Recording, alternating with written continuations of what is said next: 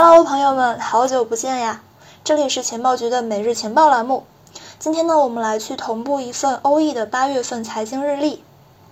首先，我们来先回顾一下七月份的走势。七月份呢，加密市场因为临近以太坊合并利好，以及受到了美联储加息基本上符合市场预期的这个影响，整体来说呢是震荡上行的。OEOKX 数据显示，比特币价格呢自从七月一号的一万九千美元左右反弹到了七月二十九号的两万四千美元左右，涨幅大约是百分之二十六。同一时间段之内呢，以太坊的价格从这个一千零三十美元附近上涨到了一千七百八十美元附近，涨幅大约是百分之七十二。另外呢，根据 c o i n j a c k o 的数据显示，加密资产总市值也是从七月一号的一点零三万亿美元上涨到了一点五八万亿美元，涨幅大约是将近百分之五十四。所以说，整一个加密行情呢，呈现出了一定的回暖迹象。但是，尤其需要注意的是，以太坊能否以市场普遍预期的进度来合并，依然是未知的。八月四号将会在进行的以太坊测试网的合并呢，并不直接表明以太坊主网合并。因此说，一旦这个预期落空，将会对市场的上行势能构成阻碍。另外呢，美联储官方在美东时间七月二十八号议息会议结束之后表态说，美国通胀问题依然是很严重的。为了去实现通胀数据回归百分之二的目标，进一步加息是合适的。这也就意味着年内美联储还会有三次加息一百个基点的预期。需要注意的是，下一次的议息会议呢将会在九月末的时候召开，市场将会进入为期近两个月的加息空窗期。综合七月二十八号的议息会议的结果公布之后，市场反弹的信号来看呢，本月整一个加密市场或将不再受到加密政策影响。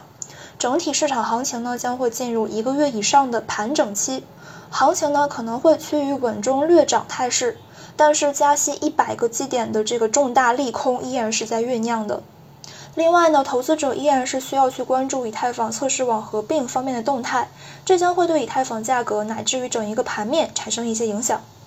尽管说短期的行情态势依然是不太明朗。不过呢，好的一点就是，我们也看到了加密市场的规范化程度在日益提升。首先是行业人才培养方面，本月的四号，OE 呢将会联合领英发布首份行业人才报告，旨在对加密圈人才问题进行全方位梳理，并且为组织和个人提供建设性的双向参考。这也标志着此前相对来说比较冷门的加密圈人才培养领域开始去步入了正轨。而在这个各国政策方面呢，美国众议院议员计划于八月休会之前发布稳定币监管法案草案。这个法案呢，允许非银行机构发行稳定币。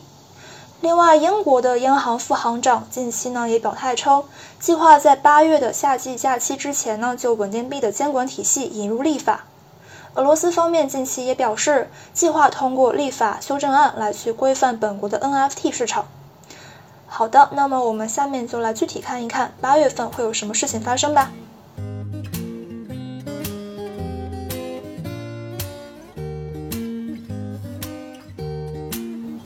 首先，第一个大部分呢是重磅头条类。第一条消息，八月四号，OE 呢将会联合领英发布一份二零二二年全球区块链领域人才报告，这是整一个 Web 三领域首份针对人才问题的研究报告。报告呢将会首发于领英和 OE 的官网。报告呢采集了近三年的数据，以全球一百八十余个国家作为研究样本，囊括了几乎所有的区块链技术板块。同时呢，走访了多家业内头部企业高管和职员。第二个消息呢是八月四号，以太坊新的测试网合并开始。七月底的时候呢，这个以太坊协议支持团队发布了一份合并公告，称最后一个测试网将会跟当前的新喵链测试网进行合并。这次合并呢，预计将会在八月四号的时候正式启动，初步预计是会在十二号的时候结束。合并社区会议呢，定在了八月十二号的十四点。客户端开发者还有研究员呢，将会来回答来自于节点运营者、质押者，还有就是基础设施、工具提供商以及社区成员的问题。下一个消息呢是八月四号，OE 的定期生息宝产品将会上线。这个产品呢有三个特性，就是高收益、自动止盈，还有提前赎回。下一个板块，我们来去看加密政策类。首先，第一个消息是八月三十号，美国的 SEC 公布关于 ARK 和二十一 Shares 现货比特币 ETF 的决议。其实呢，早在二一年六月份，Twenty One Shares 和 ARK 投资管理公司就美国 SEC 联合提交了现货比特币 ETF 的申请，谋求在芝交所旗下的一个证券交易所上市。但是呢，出于各种原因，美国 SEC 将这个申请的批复决议推迟到了八月三十号。ARK 投资管理公司呢，由这个有着女版巴菲特之称的 Cassie Wood 来主导。Twenty One Shares 呢，是一家瑞士的加密资产投资公司。如果说二者联合推出的比特币现货 ETF 在八月三十号当天获得了批准，它将能够在这个 BZX 交易所来交易，股票代码是 ARKB。对于加密圈来说也是一项利好，因为这将是首支被批准的现货比特币 ETF。但是呢，跟期货比特币 ETF 相比，现货比特币 ETF 的上市路径呢可谓是困难重重。早在去年的十一月份，SEC 就已经拒绝了一份拟由 VanEck 运营的比特币现货 ETF 的申请。拒绝理由呢是申请者在这个投资者保护方面力度不够，而且存在一定的平台操作风险。在此之前，SEC 以同样的理由拒绝了多个类似的比特币现货 ETF 申请，这也可以窥见美国监管部门对于这样的一个高风险投资品类的一个谨慎态度。下一个消息呢，就是美国政府将会在八月份的时候发布比特币挖矿报告。这份报告呢，将会探索比特币的挖矿相关问题，比如说像挖矿设备所产生的噪音污染，还有就是不同共识机制的能源效率等等。对此呢，白宫科技政策办公室的负责能源事务的首席助理主任，他表态说，这个期待比特币挖矿能够以一个更加具有节能减排意义的姿态融入金融体系，在考虑加密资产问题的时候呢，应该更加注重气候和能源议题。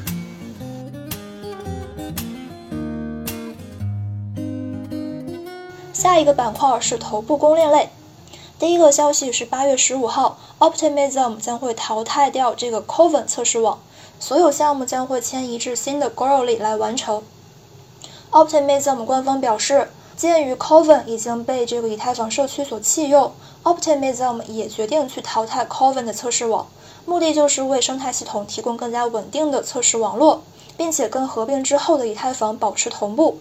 八月十五号之前，Optimism 链上的所有项目将会完全迁移到这个新的测试网之中。为了向社区公开进度，Optimism 呢还创建了一个迁移状态页面。这个页面将会不断的更新，来去跟踪生态系统向 Growly 迁移的状况。下一个消息是 Cosmos Hub，它预计将会在八月到九月之间实现链间安全性。Cosmos 贡献者六月份的时候的一份文件显示，Cosmos Hub 预计将会去实现这个链接安全性，这将会允许 Cosmos 上的某些特定的应用程序的链呢，通过使用运行 Cosmos Hub 的相同安全验证器而得到保护。下一个板块呢是知名项目类，第一个消息呢是 Uniswap Labs 收购 NFT 聚合市场 Genie。将会在八月份的时候呢，面向合格用户发放 USDC 空投。这次收购呢是发生在今年的上半年，已将其产品扩展至 ERC20 和 NFT，但是呢，具体交易条款暂时还没有被披露。预计今年秋天，用户就可以通过 Uniswap 的 Web App 来去交易 NFT 了。Uniswap Labs 还将会把这个 NFT 集成至开发者 API 和小部件之中，使得 Uniswap 成为 Web3 用户和建设者的一个综合平台。另外呢，这个 Uniswap Labs 还称将会对四月十五号之前不止一次使用过 Genie 进行交易的历史用户，或者是持有 Genie Genesis NFT 的用户进行空投。根据目前的消息呢，用户将会在十二个月之内来去申领。下一个消息是八月八号，Gitcoin 将会开始去举办线上黑客松活动，二十三号结束。最后一个板块，我们来看应用破圈类。第一个消息是社交软件 Snapchat 计划将会在八月份的时候测试 NFT AR 滤镜功能。根据外媒消息，Snapchat 正在准备一项测试功能，允许 NFT 艺术家以 AR 滤镜的形式来去展示个人作品。这项测试呢，仅仅只邀请了少数创作者来进行，计划于八月底的时候开始。其实今年上半年的时候，TikTok 也宣布了将会正式向所有创作者和开发者推出其 AR 滤镜制作工具 Effect House。通过允许创作者建立自己预想的效果，TikTok 呢能够借此促使更多的视频创作。下一个消息呢，就是八月十八号的这个二零二二年元宇宙大会。这一次大会呢将会在上海来举行，主题是新技术、新业态、新模式、新消费。需要关注的是，以开放与共融为主题的2022元宇宙共享大会将会在8月9号在北京举行。元宇宙十大技术图书呢将会在这个会上首发。好的，那么以上呢就是我们今天节目的全部内容了，感谢收听，那我们下一次再见吧，拜拜。